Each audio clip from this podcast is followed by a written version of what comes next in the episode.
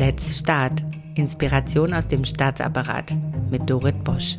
Schön, dass ihr dabei seid.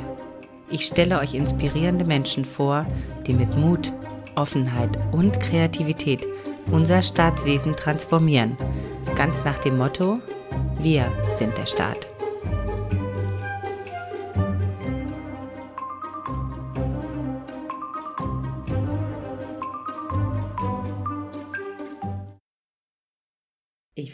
Sehr auf das Gespräch mit Lena Sophie Müller, der Geschäftsführerin der Initiative D21.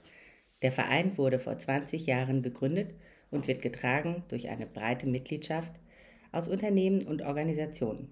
Er gibt Entscheidungsträgern in Politik, Wirtschaft, Gesellschaft und Verwaltung Denkanstöße für die Digitalisierung in Deutschland durch selbst erstellte Meinungsbilder und Statistiken.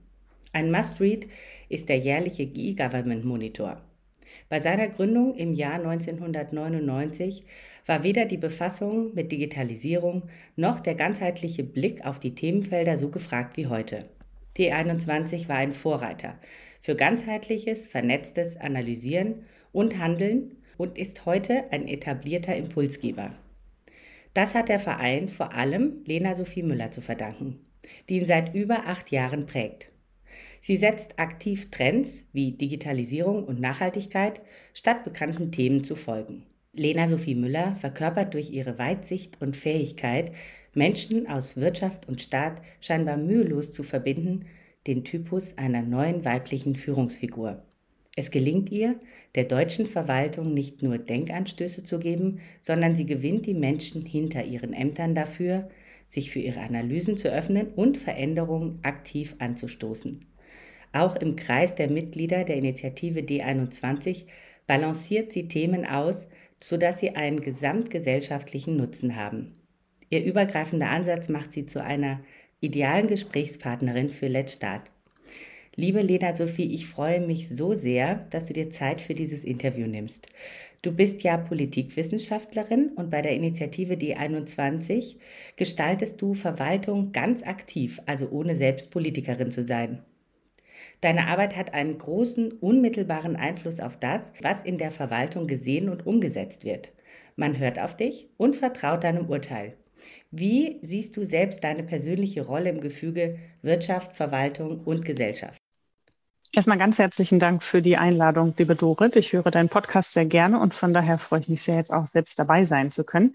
Ich sehe meine ähm, Rolle ist eine gute Frage. Ähm, ich glaube, so mein, mein Anspruch an mich selber ist, dass ich ähm, sehr ambitioniert bleibe bei den Themen, ähm, neugierig bleibe, immer wieder schaue, was sind vielleicht auch neue Trends ähm, in die verschiedenen Branchen hineinschauen. Das ist ja gerade ein großen Vorteil, den ich bei der Initiative D21 habe, dass wir so vielfältige Mitglieder haben, mit denen ich mich ähm, immer wieder austauschen kann. Und das gibt mir natürlich auch so ein Stück weit da so einen Einblick.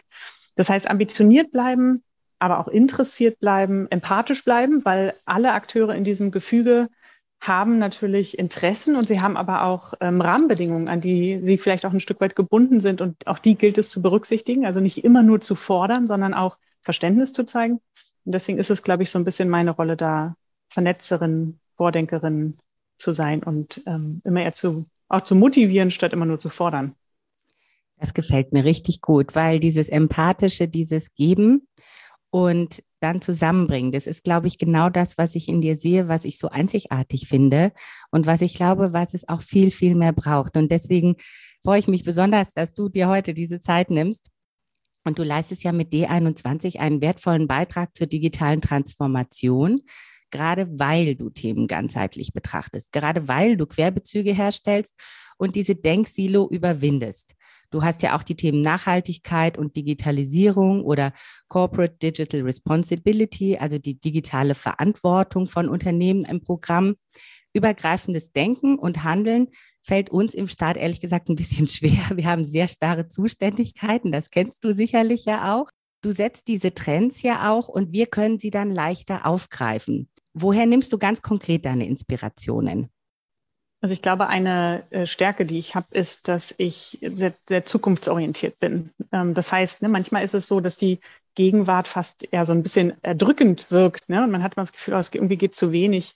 Ähm, vielleicht geht auch zu wenig voran. Und dann kann es manchmal sein, dass der ein oder andere oder die ein oder andere frustriert wird und ähm, ich, ich kann Inspiration und Motivation aus der Zukunft ziehen. Das heißt, ich kann mir unterschiedliche Zukünfte vorstellen. Ich sehe irgendwie Digitalisierungstrends und denke, das ist doch total cool, das müssen wir doch für uns nutzen. Irgendwie, wir müssen doch irgendwie schauen, wie können wir damit jetzt unser Hier und Jetzt besser machen.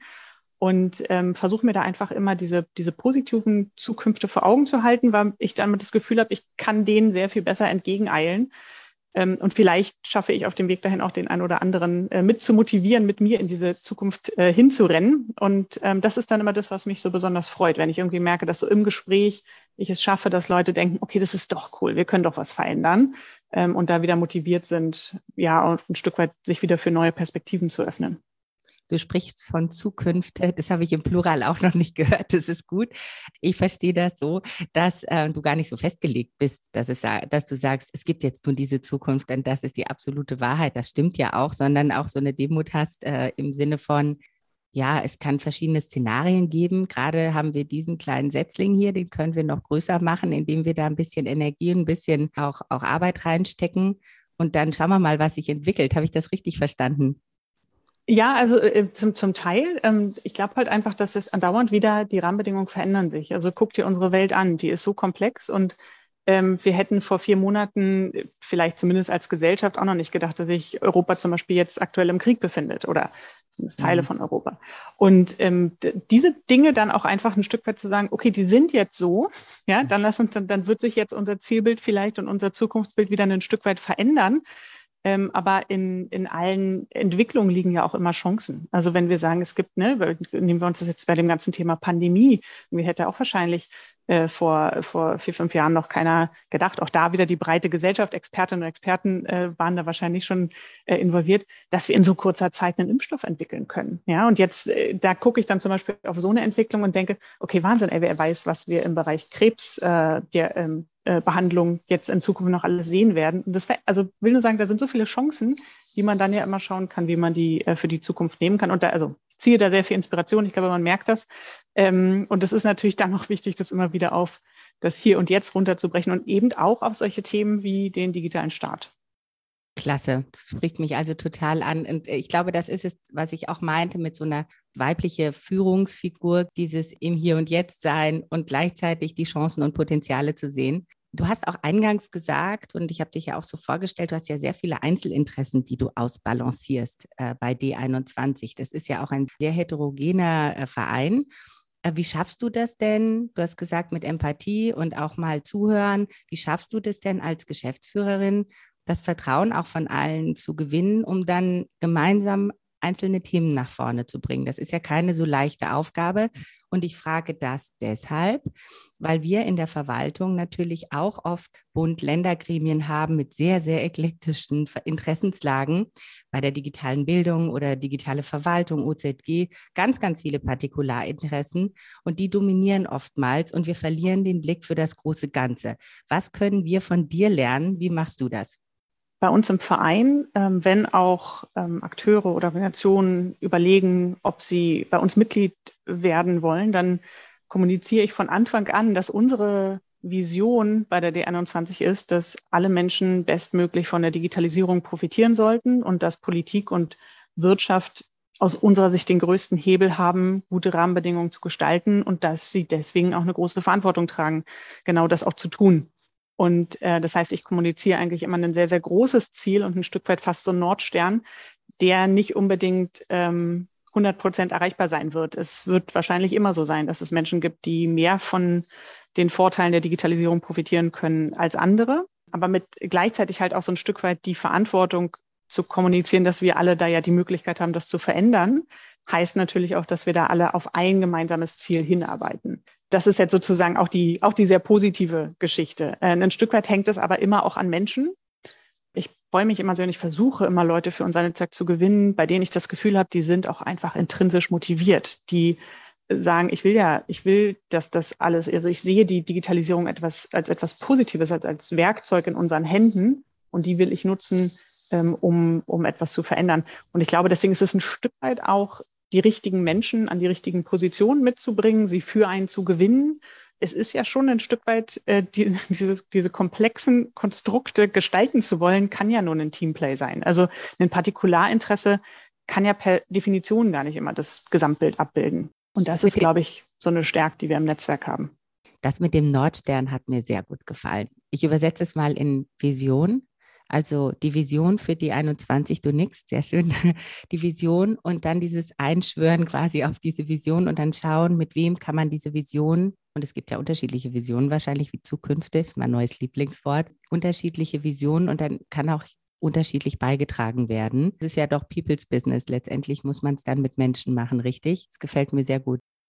Ja, total. Und ich glaube, das ist eigentlich auch eine Stärke, die der Staat an sich äh, und auch die öffentliche Verwaltung noch viel stärker ausbauen kann. Wenn ich so ein Stück weit auch in, in die Szene der, die, in die Digitalszene gucke, dann gibt es da durchaus auch zum Beispiel große Akteure oder Firmen oder auch Startups, die ein Stück weit immer jetzt sagen, wir, wir müssen gucken, was der Purpose in unserem, ja, also was der, was, was das Ziel, was der, ja, sozusagen ähm, unserer oder der, der eigenen Tätigkeiten ist. Und dann blicke ich immer in die öffentliche Verwaltung und ich denke, da ist so viel, da liegt der Purpose quasi auf der Straße. Ja, da ist so viel Purpose, weil äh, die öffentliche Verwaltung und die Mitarbeitenden und auch die politischen EntscheiderInnen im Endeffekt geht es ja darum, das Leben der Menschen gut zu gestalten, ja, das, das Zusammenspiel bei uns im Staat zu organisieren, faire Umverteilung, äh, gute strategische Steuerung voranzutreiben. Also da ist so viel Purpose drin und das kann man, glaube ich, fast noch mehr als so eine Stärke nach vorne stellen. Und das wird manchmal, glaube ich, noch zu wenig gemacht. Kommunikationsthema. Witzig, dass du das sagst. Ich hatte gestern einen Podcast aufgenommen, Spoiler-Alarm, hier mit äh, einer Referatsleiterin vom Bundesdatenschutzbeauftragten. Total spannend. Und die hat genau dasselbe gesagt wie du. Dass der Purpose da auch auf der Straße liegt, da gebe ich dir recht. Und auch die Beobachtung, dass wir das manchmal vergessen. Und ich kenne sehr viele sehr motivierte Mitarbeiterinnen und Mitarbeiter. Und übrigens für euch ist dieser Podcast, die gerne ihren Purpose auch gerne ausleben möchten. Und wir müssen Wege finden, das wieder zu tun. Das ist richtig. Jetzt mal ein ganz anderes Thema. Und zwar, du machst dich ja auch stark für Rahmenbedingungen, sodass beide Geschlechter sich einbringen können und äh, jeweils eine gestaltende Rolle im Beruf auch einnehmen. Wie müssten denn deiner Ansicht nach die Rahmenbedingungen sein, damit beide Geschlechter ideal wirken und gestalten können? Bevor wir an die Rahmenbedingungen gehen, glaube ich, brauchen wir einen Perspektivwechsel. Hm. Und ähm, was meine ich damit ist, wenn wir uns angucken, ne, wir haben in Deutschland zum Beispiel, wir haben keine äh, seltenen Bodenschätze, auf die wir irgendwie unseren Wohlstand bauen, sondern wir haben die Köpfe der Menschen, ähm, die Deutschland gestalten wollen. Und diese Köpfe sitzen auf Menschen, die sitzen nicht auf Geschlechtern. So, und deswegen, wir brauchen all diese Köpfe und deswegen ist es schon rein, rein aus einem äh, ökonomischen Interesse äh, notwendig, dass wir nicht nur mit 50 Prozent ähm, der Menschen arbeiten, sondern dass wir alle Menschen sozusagen damit einbeziehen. Und ähm, das ist ein Stück weit, ne, das ist jetzt die Gender-Perspektive von Diversität. Ähm, und als Führungskraft wäre ich doch ehrlich gesagt völlig irre, wenn ich diesen enormen Vorteil nicht versuchen würde, für mich auszuspielen. Das heißt, es muss ja schon als Führungskraft in meinem Interesse sein, zu schauen, so viele ähm, gute Mitarbeitende wie möglich für mich zu gewinnen, wenn man das jetzt sozusagen aus der Perspektive mal betrachtet. Aus meiner Sicht, und das ist wichtig, hat Diversität natürlich ähm, nochmal ein ganz anderes Ziel, und zwar, dass es, und unsere Welt wird komplexer, auch da haben wir vorhin schon kurz drüber gesprochen, unsere Welt wird komplexer und deswegen brauche ich unterschiedliche Perspektiven, um die zu gestalten. Und deswegen muss es auch da wichtig sein, dass ich genau diese verschiedenen Perspektiven, alt, jung, unterschiedliche ähm, soziale Hintergründe, ähm, unterschiedliche kulturelle Hintergründe, dass ich versuche, die in diese ganze Lösungsfindung mit einzubeziehen. Das ist das Ziel aus meiner Sicht, das strategische Ziel hinter Diversität. Von daher finde ich wichtig, diesen Perspektivwechsel erstmal zu machen, dass es nicht darum geht, Frauen zu fördern äh, und sie sozusagen bestmöglich äh, aufzustellen, sich in diesen Strukturen äh, zurechtzufinden, sondern es geht erstmal darum, das überhaupt als einen strategischen wichtigen Vorteil zu erachten. Und wenn wir diesen Perspektivwechsel machen, dann äh, sehen wir auch, dass es, ähm, dass es total wichtig ist, sich um die Strukturen zu kümmern. Also und, und eine Aufgabe von Führungskräften ist. Wir müssen die Strukturen, in denen wir arbeiten, so verändern, dass wir es diesen ganzen Menschen mit den unterschiedlichen Perspektiven, die wir benötigen, um gute Arbeit zu machen, dass die sich bei uns in den Strukturen wohlfühlen. Deswegen ist es aus meiner Sicht gar nicht so sehr ein Thema äh, Mann, Frau, sondern eher Diversität in all den Facetten und eine Führungskräfteaufgabe, weil das ist ein Strategiethema, das ist ein Wirtschaftsthema, das ist ein ökonomisches Thema ähm, und kein Frauenthema. Das, ich finde das richtig gut, wie differenziert du das äh, ausdrückst. Ähm, ich, ich merke oft, dass man geht diesen zweiten Schritt nicht und sieht wirklich in die Zukunft und schaut, warum machen wir das eigentlich? Was ist denn der Purpose dahinter? Und Simon Sinek sage ich immer, start with the why. Das finde ich gut, ja, genau. Warum machen wir das eigentlich? Was ist eigentlich der Wert dessen, dass wir, sage ich mal, Frauen oder 50 Prozent der Weltbevölkerung oder auch meinetwegen andere Gruppierungen, die sich anders differenzieren, warum die einbinden wollen? Es geht ja wirklich um einen richtigen Kulturwandel. Also alte Welt, neue Welt. Es gibt manche Menschen, denen gehen die Dinge einfach zu schnell. Die brauchen noch ein bisschen Zeit, um sich zu akklimatisieren. Und andere Menschen, die sind schon Frontrunner und denen geht alles viel zu langsam. Manchmal spitzt das sich auch so ein bisschen wie so zu einem Kulturkampf hin. Und ähm, das macht mir ein bisschen Sorge. Wie würdest du denn aus einer externen Position heraus bewerten, wo der Staat sich gerade befindet im Kulturwandel und auch, wie man mit diesen Beharrungskräften dann umgehen soll?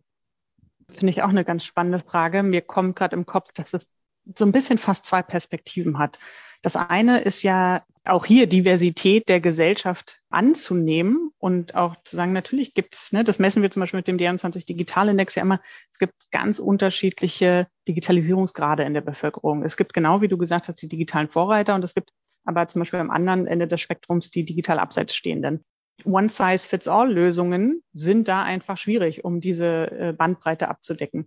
Hier kommt aus meiner Sicht der Politik eine ganz wichtige Aufgabe zu, weil die Aufgabe von Politik auch ist, ähm, Fairness herzustellen, auch ein Stück weit zu schauen, dass niemand äh, zurückgelassen wird, abgehangen wird, und die Herausforderung, die vor der Politik aber steht, ist natürlich trotzdem immer den Blick in die Zukunft zu haben und zu sagen, es wird nicht so sein, dass wir jetzt Digitalisierung erstmal oder den digitalen Fortschritt anhalten, damit alle hinterherkommen, sondern wir müssen eher schauen, die Menschen, die im Wandel mehr Unterstützung benötigen, denen muss diese Unterstützung auch zugutekommen.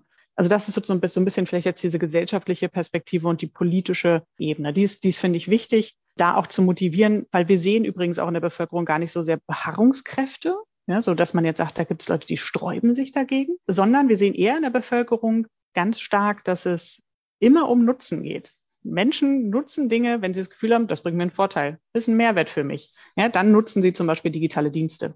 Und das ist, glaube ich, ein, ein guter Schwenk auf die zweite Ebene, die ich sehe. Und das ist so, wir haben, wir haben jetzt ja auch viel über den Staat geredet und du hast mich gefragt nach den Beharrungskräften ne, im Staat, sozusagen, warum geht da manches nicht voran. Ich glaube, auch hier ist es teilweise so, dass manchmal dass wir manchmal darüber reden, ne, dass jetzt eine bestimmte Technik eingeführt werden soll oder ein System, zum Beispiel eine E-Akte. Und wir machen uns nicht bewusst, dass wir Menschen alle emotionale äh, Wesen sind und wir, wir, wir versuchen sie nicht bei der Psychologie zu greifen, nämlich dass sie etwas nutzen, wenn sie einen Vorteil haben. Und Beispiel E-Akte vielleicht direkt. Wenn ich jetzt zum Beispiel allen Mitarbeitenden sage, äh, du führst bitte weiterhin die analoge Akte und dann machst du bitte auch noch die E-Akte parallel, weil das ist jetzt hier so eine Einführungsphase von einem längeren Zeitraum, dann ist das erstmal extrem anstrengend. Ähm, und dann ist es kein Mehrwert, dann ist es einfach nur zusätzlicher Aufwand und dann werde ich da eine Beharrungskraft gegen dieses andere neue System haben. Ein Vorteil ist, glaube ich, oder wie man das, wie man es vielleicht besser angehen könnte oder die Beharrungskräfte abbauen könnte, ist sich viel stärker auch auf die Vorteile für die Mitarbeitenden zu konzentrieren. Zu sagen, ihr müsst auch Spaß daran haben, diese Digitalisierung in der Organisation voranzutreiben. Und ihr müsst auch, ne, da sind wir wieder beim Purpose, ihr müsst auch das Gefühl haben, hey, ich leiste hiermit echt einen guten Beitrag, um ähm, ein bestimmtes Problem zum Beispiel zu lösen oder um diesen Dienst an sich besser zu machen. Und dafür brauchen wir dann, genauso wie ich das bei uns im Verein habe, dass ich sage, ich brauche ein Zielbild und ich muss erklären, warum wir bestimmte Dinge machen, bräuchten wir das auch, weil dann kann jeder Einzelne in der Organisation auch immer wieder sich sozusagen an diesem Zielbild orientieren und sagen, Mensch, wir haben uns doch jetzt aber vorgenommen, weiß ich nicht, ja, zum Beispiel, dass alle Menschen den BAföG-Antrag online nutzen oder so. Und dann kann man so ein bisschen schauen, was ist der eigene Beitrag, den voranzutreiben. Ich glaube, dann baut man auch Beharrungskräfte ab, aber ich würde es gar nicht so sehr Beharrungskräfte nennen. Ich glaube, es ist wir müssen, wir müssen stärker Nutzen aufzeigen. Also es ist so, als ob ich mich mit einer Kollegin unterhalte. Du kennst dich ja bestens mit, der, mit den Tücken der E-Akte aus. Und ich bin sehr dankbar. Ich habe das absichtlich gesagt mit den Beharrungskräften, weil das wirklich so ein, so ein Buzzword ist, das in der Presse auch viel herumgeschwungen wird. Und meine Beobachtung deckt sich eins zu eins mit deiner. Es ist tatsächlich die Menschen, die da auch einen Widerstand haben, die haben oft einen sehr, sehr guten Grund. Und dann ist das Produkt vielleicht einfach auch noch nicht ganz so ausgereift. Das, das erlebe ich tatsächlich öfter. Und dieses Thema User Experience, da gibt es ja ein richtiges Berufsfeld, habe ich festgestellt in meinem letzten Podcast dazu. Also Leute, die psychologische oder auch emotionale Anforderungen an eine Technologie übersetzen in ein Programm. Da kennst du dich bestimmt bestens aus. Und äh, das ist eine ganze Berufssparte, die tatsächlich uns dabei helfen könnten, das auch besser zu machen. Du bist ja acht Jahren bei der Initiative D21.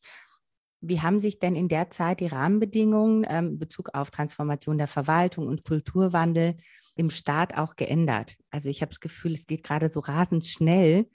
Wie war das vor acht Jahren? Das ist, glaube ich, immer so eine Frage der Perspektive. Also ich glaube, früher gab es auch Phasen, wo wir dachten, da gibt es, da, da ging es irgendwie enorm schnell. Ich erinnere mich auch noch an meine Zeit bei Frauen vor Fokus. Damals wurde der einheitliche Ansprech, also kam so die EU-Dienstleistungsrichtlinie, gab es den einheitlichen Ansprechpartner und dann dachten wir, oh, jetzt, jetzt geht es total schnell voran und hier passiert so viel. Rückblickend ist das immer so ein bisschen frustrierender, aber da muss man deswegen sich ja auch immer an die Zukunft orientieren. Äh, dann findet man seine Motivation schnell wieder. Aber es gibt natürlich auch viele Punkte, die sich wirklich, finde ich, gerade verändern. Also einer ganz klar ist politische Aufmerksamkeit für das Thema Staatsmodernisierung und die Notwendigkeit, Digitalisierung als Werkzeug zu verwenden, Prozesse anders zu organisieren, Leistungen anders und damit vielleicht auch besser äh, an die Bürgerinnen und Bürger zu bringen. Ich finde, das hat sich verändert. Das sieht man ja auch am letzten Koalitionsvertrag nochmal. Auch so ein bisschen Sprache von Politik hat sich da ein Stück weit, finde ich, verändert.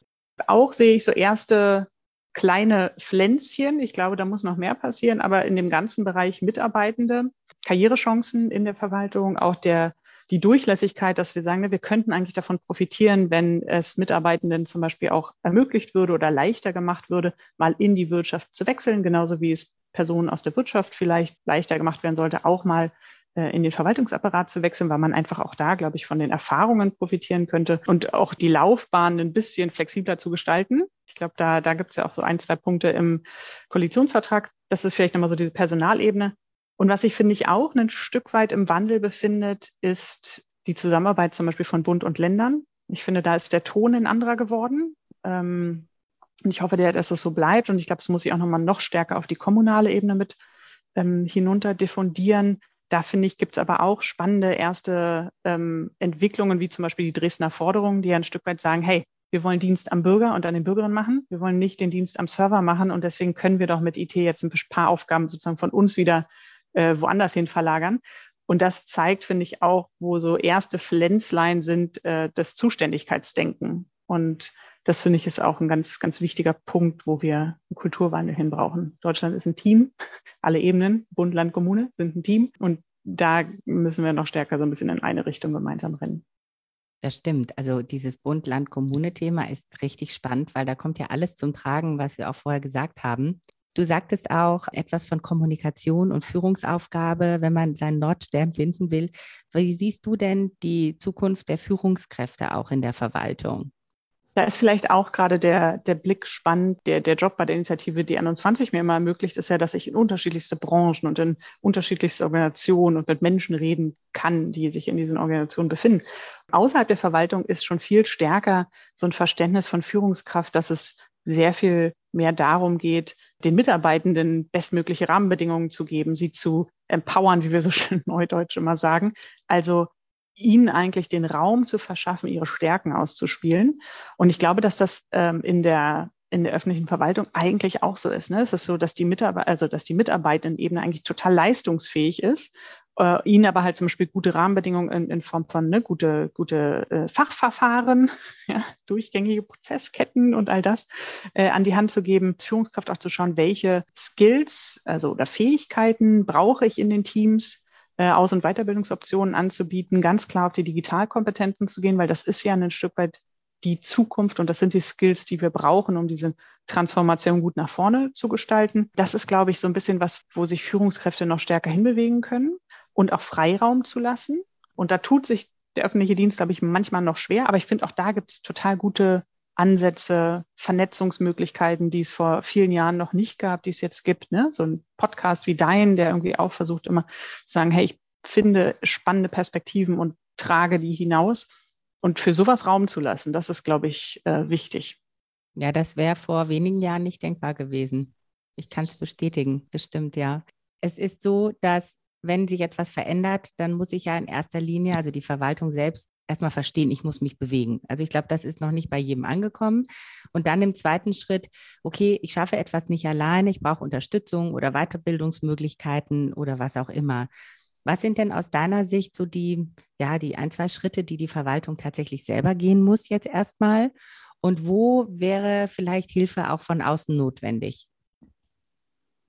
Ach, das ist auch eine komplexe Frage. Versucht das wieder so ein bisschen abzuschichten. Das eine ist vielleicht, wenn man mal, weil wir eben über die Mitarbeitenden gesprochen haben, ich glaube wirklich, dass äh, Verwaltungsmodernisierung eigentlich vor allem durch Menschen getrieben wird. Und da gibt es so viele kluge Köpfe und motivierte Leute, die aber manchmal vielleicht auch intern in den Organisationen äh, an Grenzen rennen. Und mittlerweile gibt es ja so schöne Netzwerke wie zum Beispiel Next, äh, die einfach sagen, hey, und da können sich dann erstmal Gleichgesinnte treffen und die können austauschen, zum Beispiel, hey, ich hatte ein ähnliches Problem, wir haben das übrigens so und so gelöst oder ich hatte, oder das und das war ein gutes Argument, wie ich da sozusagen mein Thema vorangetrieben habe und trotzdem einen vertrauten Raum schaffen. Ich finde, das ist total wichtig, was gab es früher ähm, nicht. Ne? Das gab es für die Wirtschaft und das, man konnte sich sozusagen immer mit allen möglichen anderen austauschen, auch bei uns bei der Initiative D21. Aber zu sagen, ich tue das sozusagen im vertrauten Raum, ist, glaube ich, wichtig. Das ist die Ebene Personal. Das andere, glaube ich, ist dann zu sagen, übergreifend zusammenarbeiten, also auch da Kooperation schließen. Das ist dann aber auf einer Organisationsebene. Man muss nicht alles alleine machen. Das ist ja so ein bisschen jetzt gerade das EVA-Prinzip, aber das kann auch einfach mal nur ein Austausch ne, sein von Strategien, von, von Argumenten und Co. Ich glaube, das muss noch mal viel mehr praktiziert werden.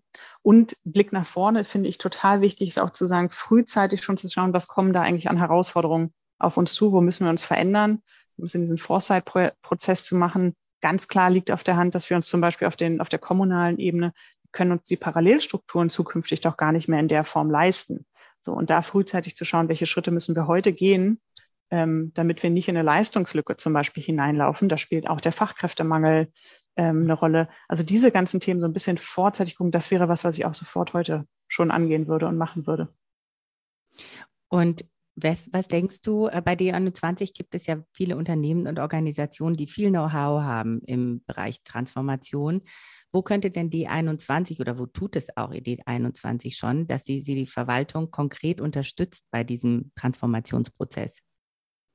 Ja, so ein bisschen, ich glaube, was bei uns ganz spannend ist, ist, dass wir ja äh, Akteure aus der Wirtschaft, aus der Wissenschaft, aus der Zivilgesellschaft und auch aus der Verwaltung zusammenbringen, themenbasiert bestimmte Dinge diskutieren, zum Beispiel in unseren Arbeitsgruppen und es wirklich immer so ein bisschen um die Sache und die Themen geht. Und ich glaube, in diesen ganzen Diskussionen bekommt man ganz oft Impulse, wo man denkt, ach Mensch, okay, so könnte das gehen oder so sind da gerade Trends, vielleicht in der Wirtschaft auch. Man merkt aber auch oft, okay, die haben ehrlich gesagt auch ähnliche Probleme. Da ist auch nicht jetzt alles immer perfekt. Und diese, dieser Austausch führt, glaube ich, auch manchmal dazu, dass man die Position, die Gegenseite, die Situation dort besser einschätzen kann. Das ist, glaube ich, zum Beispiel schon mal so ein Vorteil. Und das finde ich auch einen, einen wichtigen Beitrag, den wir leisten. Und wir richten ja dabei immer so ein bisschen den Blick auf die Sache. Das heißt, auch da versuchen wir immer eine Kultur zu schaffen, ähm, die Verwaltung wird es alleine nicht richten, die Wirtschaft wird es alleine nicht richten, die Zivilgesellschaft wird es alleine nicht richten. Aber da ein bisschen zu sagen, das Ziel haben wir dann letztlich doch gemeinsam. Ja, zum Beispiel digitale Bildung in Deutschland zu verbessern, ist in unser aller Interesse dass wir ähm, im Bereich von künstlicher Intelligenz in der Entwicklung nicht ähm, plötzlich Systeme ähm, erstellen, die diskriminieren, ist in all unser Interesse. Die Verwaltung will diese Systeme nicht bei sich haben, die Wirtschaft will diese Systeme nicht bei sich haben. Und da zum Beispiel irgendwie, ne, zum Beispiel sagen, wie können wir da mit bestimmten Kompetenzperspektiven dem entgegenwirken, ist auch was, wo alle Seiten von profitieren. Und das ist, glaube ich, ein Stück weit was, wo wir einen, einen Beitrag leisten, ist genau die Menschen im Netzwerk zusammenzubringen und mit ihnen spannende Themen zu diskutieren und nach vorne zu denken. Ja, es gibt ja auch diesen Effekt, ähm, dass die eigenen Leute, wenn sie etwas sagen, vielleicht nicht genau den Raum haben und nicht so gehört werden. Insofern ist es sehr schön zu wissen, dass es jemanden gibt, der uns so gut versteht und der uns auch ein Stück weit spiegeln kann und der uns ein Feedback geben kann. Das finde ich sehr wertvoll. Also das merke ich immer bei allen Produkten von D21. Es gibt ja auch diesen E-Government Monitor, der ja wirklich jedes Jahr rauskommt und heiß begehrt ist. Und er misst die Fortschritte der Digitalisierung. Mich würde so interessieren, was denkst du, wenn wir jetzt wirklich in die Zukunft schauen, so wo stehen wir denn in fünf Jahren? Brauchen wir ein bisschen positiven Input. Der Given Monitor ist immer ein schwieriges Produkt von uns für positiven Input. Also wenn man auch da fünf Jahre zurückguckt, dann ist da nicht so richtig viel passiert von den Werten, die wir immer messen. Also die Studie misst ja im Endeffekt all die Aktivitäten, die man gerade in den digitalen Start an die Kundenschnittstelle, also an die Schnittstelle zu den Bürgerinnen und Bürgern legt, kommen die eigentlich bei den Menschen an? Nutzen die Menschen eigentlich diese Dienstleistung? Akzeptieren sie die? Sind sie zufrieden damit?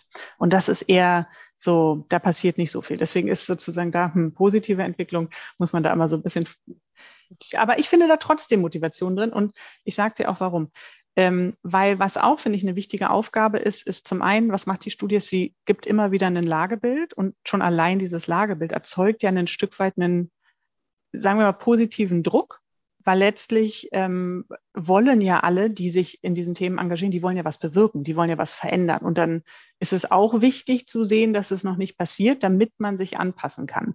Und genauso, und das ist unser Anspruch mit der Studie, ist, dass wir eine, eine bestmögliche Hilfestellung dabei letztlich auch geben. Ähm, das heißt, jetzt im Oktober kommt die neue Studie raus und ein kleiner Mini-Spoiler schon mal, was wir uns angeguckt haben, ist zum Beispiel mal zu fragen, wie ist dann eigentlich der Bedarf in der Bevölkerung nach bestimmten Dienstleistungen? Und wer von den Leuten, die überhaupt einen Bedarf hat, macht das denn schon digital und wer macht das analog?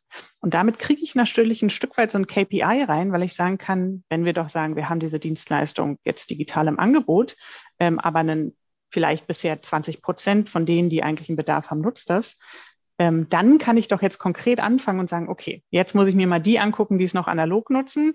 Wie kann ich die denn jetzt vielleicht denen den Nutzen aufzeigen von meiner tollen Anwendung, die ich da geschaffen habe? Und dann kann ich wiederum schaffen, das zu verbessern. Von daher hoffe ich, und es ist auch ein Stück weit die Frage, ob wir einen guten Job machen bei der Initiative D21 zusammen mit der TUM bei der Studie, ist, ob wir eine gute Hilfestellung geben können, um zum Beispiel dieses KPI dann in fünf Jahren zu verbessern. Also erstmal danke, dass du dich bemüht hast, das positiv auszudrücken. Ich habe so ein bisschen den Eindruck, wenn man wirklich tatsächlich nur den Output misst, ja, das ist richtig. Ich glaube aber, dass gerade so hinter den Kulissen, das, was du auch oder was wir vorher auch äh, gemeinsam da beschrieben haben, die ganze Kooperation, das, der Kulturwandel und so, also dieses Beschäftigen mit sich selbst, machen wir das wirklich richtig, dass wir da gerade enorm vorankommen. Deswegen hoffe ich, dass der Output dann in fünf Jahren größer ist. Ja, und ich glaube, das ist nochmal ein guter Punkt, den du auch ansprichst mit der Kooperation. Weil was wir zum Beispiel mit der Studie jetzt auch machen, ist, dass wir versuchen, auch den Bundesländern Hilfestellung in dem, in der ah. Form zu gehen, zu sagen, guck mal, wir haben für euch die Werte ausgewiesen. Ja? Das ist was, da hat, also aus irgendeinem Grund haben wir uns da in Deutschland einfach sehr, sehr gescheut, äh, überhaupt Bundesländervergleiche mal aufzustellen, weil es natürlich immer nicht schön ist, sich irgendwo in so einem Ranking zu sehen. Aber auch das schafft natürlich einen Stück weit. Und ich hoffe, das ist ein gesunder Wettbewerb, weil es natürlich hoffentlich auch dazu führt, dass die Bundesländer sagen, okay, so Bummelletzter will ich da aber auch nicht sein. Ja, oder dass man vielleicht auch sagt, Mensch, jetzt spreche ich mal mit denen, die da irgendwie bei diesen ganzen Werten immer weit oben mit dabei sind. Wieso machen die das? Also was machen die anders? Ne? Was kann ich vielleicht bei mir anpassen? Weil wieder, Ziel ist doch von allen das gleiche. Wir wollen irgendwie moderne, gute, coole, äh, gern verwendete Dienstleistungen für die Bürgerinnen und Bürger zur Verfügung stellen. Ganz ehrlich, wenn ich Bund-Länder-Arbeit mache, mache ich das genauso. Ähm, ich versuche immer, den Bundesländern, die wirklich schon was sehr, sehr gut machen, die Bühne zu geben, damit sie zeigen, wie es geht. Aber nicht auf eine Art, so ihr könnt das nicht, sondern es ist doch ganz normal in der Transformation. Es gibt immer die Frontrunner. Wir können doch nicht erwarten, dass 16 Bundesländer gleich schnell vorangehen. Die haben auch ganz unterschiedliche Strukturen, kommen von wo ganz anders. So, und dann gehen fünf voran und ich habe immer festgestellt, die anderen sind ganz dankbar, dass sie mal sehen, aha, so machen die das. Dann ziehen die anderen schon nach, weil, also statistisch gesehen, da gibt es so, glaube ich, bei einer Transformation so eine normale gaussche Verteilung, wo einfach nur ein paar vorausgehen. Und wir denken sowohl in Europa als auch in Föderalstaaten immer, alle müssen gleichzeitig gehen. Das stimmt aber nicht. Das ist wirklich eine falsche Grundannahme. Ich freut mich sehr, dass ihr so arbeitet, weil das ist eine riesen Lücke, die wir haben. Ein blinder Fleck. Eine funktionierende Verwaltung ist ja auch ganz, ganz wesentlich für das Vertrauen der Gesellschaft in den Staat. Da gab es ja auch eine OECD-Studie, die misst, also dieser Trust Survey, der misst die, das Vertrauen der Bevölkerung, gab es dann auch für die Pandemie. Was glaubst du denn, ist ein wichtiger Baustein für Bürgerinnen und Bürger, damit das Vertrauen in die Verwaltung wächst oder erhalten bleibt, je nachdem, aus welcher Perspektive man schaut? Vielleicht zwei Aspekte dazu. Der eine ist mehr Kommunikation und der zweite ist Leistungsfähigkeit. Was meine ich mit mehr Kommunikation? Wenn ich jetzt hier irgendwo in Berlin in einem Café sitze und mich mal umschaue, dann sehe ich ganz viel, was Verwaltung tut. Nämlich, dass die Straßen da alle irgendwie sauber sind, ähm, dass da keine Kriminalität äh, ist oder ich zumindest geschützt bin, dass da also Sicherheit ist, Ja, dass da irgendwie ähm, Wasser irgendwie aus dem, also sauberes Wasser, äh, was irgendwie nicht äh, ähm, verunreinigt ist oder sowas aus dem Hahn kommt. Also an ganz vielen Stellen auch nochmal müsste man, finde ich, nochmal viel mehr auch diskutieren oder kommunizieren, dass der, dass der Staat total leistungsfähig an ganz, ganz vielen Stellen ist in Deutschland und dass er deswegen auch zu Recht ein sehr hohes Vertrauen der Bürgerinnen und Bürger genießt. Leistungsfähigkeit war der zweite Begriff, den ich genannt habe, ist aus meiner Sicht aber total wichtig, weil es gerade im Bereich der Digitalisierung immer mehr dazu kommt oder wir jetzt auch gerade während der Pandemie gesehen haben, dass da nicht immer die Leistungsfähigkeit da ist. Ja, Stichwort zum Beispiel Datenweitergabe bei den Impfungen, bei den Infektionen und diese ganzen Themen. Ne? Da habe ich schon ein Stück weit so eine Sorge, ne? oder dass irgendwie, dass es halt Ewigkeiten dauert, bis man mal einen Bürgeramtstermin bekommt und diese ganzen Prozesse lang sind und dass man da irgendwie auch nicht so richtig weiß, wie ist denn da der Verfahrensstand. Das sind Dinge, die sind die Bürgerinnen und Bürger heutzutage im digitalen Alltag anders gewohnt. Ich weiß genau, wann das Paket ankommt. Ja, selbst irgendwie meine Apotheke kann mir sagen, wann irgendwie eine Lieferung dann da äh, ankommt und schickt mir eine SMS, wann es irgendwie abzuholen ist. Da ist schon ein Stück weit meine Sorge, dass man nicht das Vertrauen in den Staat verliert, aber dass man das Zutrauen in den Staat verliert. Und das kann dazu führen, dass Vertrauen dann erodiert. Um, weil die Bürgerinnen und Bürger sehen natürlich schon, dass wir auch vor echt komplexen Herausforderungen stehen. Ähm, Desinformation, ne? ähm, Krisen, mit denen wir umgehen müssen. Ähm, und dafür brauchen wir einen leistungsfähigen digitalen Staat. Und das, das, das ist auch eine der großen Motivationen, warum wir da so, so viel Energie in diesem Bereich Verwaltungsmodernisierung stecken sollten, ist, weil wir dem, dem Bürger und der Bürgerin gegenüber dann unsere digitale Leistungsfähigkeit äh, demonstrieren, was dazu führen wird, dass es eine gesündere, äh, ein gesünderes Zutrauen, eine gesündere Demokratie ähm, sein kann. Wenn du sagst, es geht um Kommunikation, darf man dann auch kommunizieren, dass wir vor einer komplexen Herausforderung stehen und dass wir vielleicht auch ähm, Erwartungen vielleicht nicht erfüllen. Also diese Erwartungsmanagement-Kommunikation, ist es auch wichtig oder muss es immer eine positive Kommunikation sein? Also es muss eine erklärende Kommunikation sein. Es muss eine nachvollziehbare Kommunikation sein. Aber es ist an manchen Stellen, glaube ich, aktuell so. Und jetzt muss man auch, ich nehme jetzt mal einfach nur einen Bereich raus und das ist das Funktionieren der, der Bürgerämter und Co. zum Beispiel in Berlin wo ich immer das Gefühl habe, das wird als so gegeben hingenommen, ja, auch von der Bevölkerung. Und ich habe immer das Gefühl, das ist jetzt schon seit so vielen Jahren so. Entweder erklärt mir, woran es liegt, dass wir wirklich keinen Schritt vorankommen, oder warum es so ist, aber diesen Zustand zu haben, dass man sagt, ja, da können wir jetzt auch nichts tun, das ist so ein bisschen was, wo ich als Bürgerin dann denke, so, hm, das finde ich jetzt schwierig, weil wenn wir hier ein, Thema haben, die Verwaltung soll Probleme lösen, sie soll äh, das Zusammenleben gestalten, sie soll gute äh, Prozesse für mich als Bürgerin, aber auch für die Wirtschaft zur Verfügung stellen, dann möchte ich gerne, dass da auch eine Leistungsfähigkeit vorhanden ist und dass ich die sehe und dass ich die verstehe. Und das meine ich eher mit, mit besserer Kommunikation. Ja, oder dass man halt sagt, warum es nicht funktioniert und wo man tatsächlich Hilfe braucht. Also kann ja tatsächlich sein, ja, weil du auch vorhin, ja. vorhin sagtest, einer allein richtet es nicht. Und ich ja. glaube tatsächlich, das ist eines der Gründe, dass Verwaltung sich dann manchmal übernimmt und denkt, ja, schaffen wir alleine. Nee, schaffen wir nicht allein. Vielleicht brauchen wir die Wirtschaft, vielleicht brauchen wir die Zivilgesellschaft oder Bürgerinnen und Bürger dazu. Oder vielleicht müssen wir Prozesse ganz anders denken. Vielleicht sind auch einfach die Herangehensweisen, die wir manchmal nutzen, nicht mehr die richtigen. Ach, ich sehe schon. Also ich finde es so toll, wie du denkst. Ich habe noch eine Frage, weil wir sind fast am Ende mit unserer Zeit. Wo tankst du denn eigentlich Kraft, um das alles aus dir herauszuholen?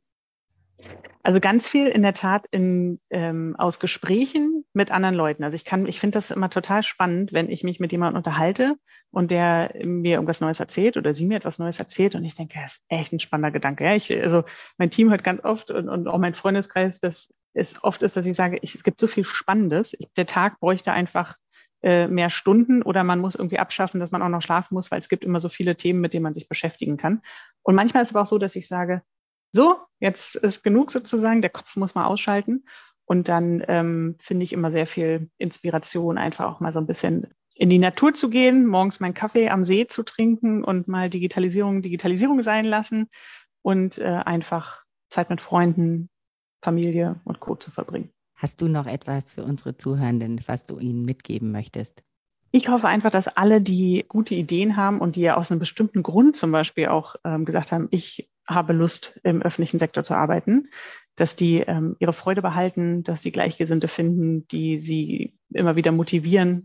Ich habe auf jeden Fall immer Lust, äh, Inspirationen und Impulse aufzunehmen. Von daher, wenn jemand Lust hat, sich an mich zu wenden, freue ich mich da auch immer drauf. Das war ein sehr schönes Schlusswort und total passend für unsere Zuhörerschaft, weil es hören tatsächlich ganz viele Pioniere zu aus dem Staat. Ganz, ganz herzlichen Dank, Lena Sophie Müller von D21. Es war eine große Freude.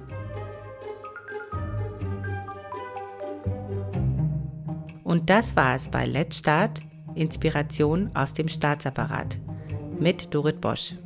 Schreibt mir gerne und abonniert diesen Kanal, damit ihr keine Folge verpasst. Let's Start. Viel Spaß bei der Umsetzung.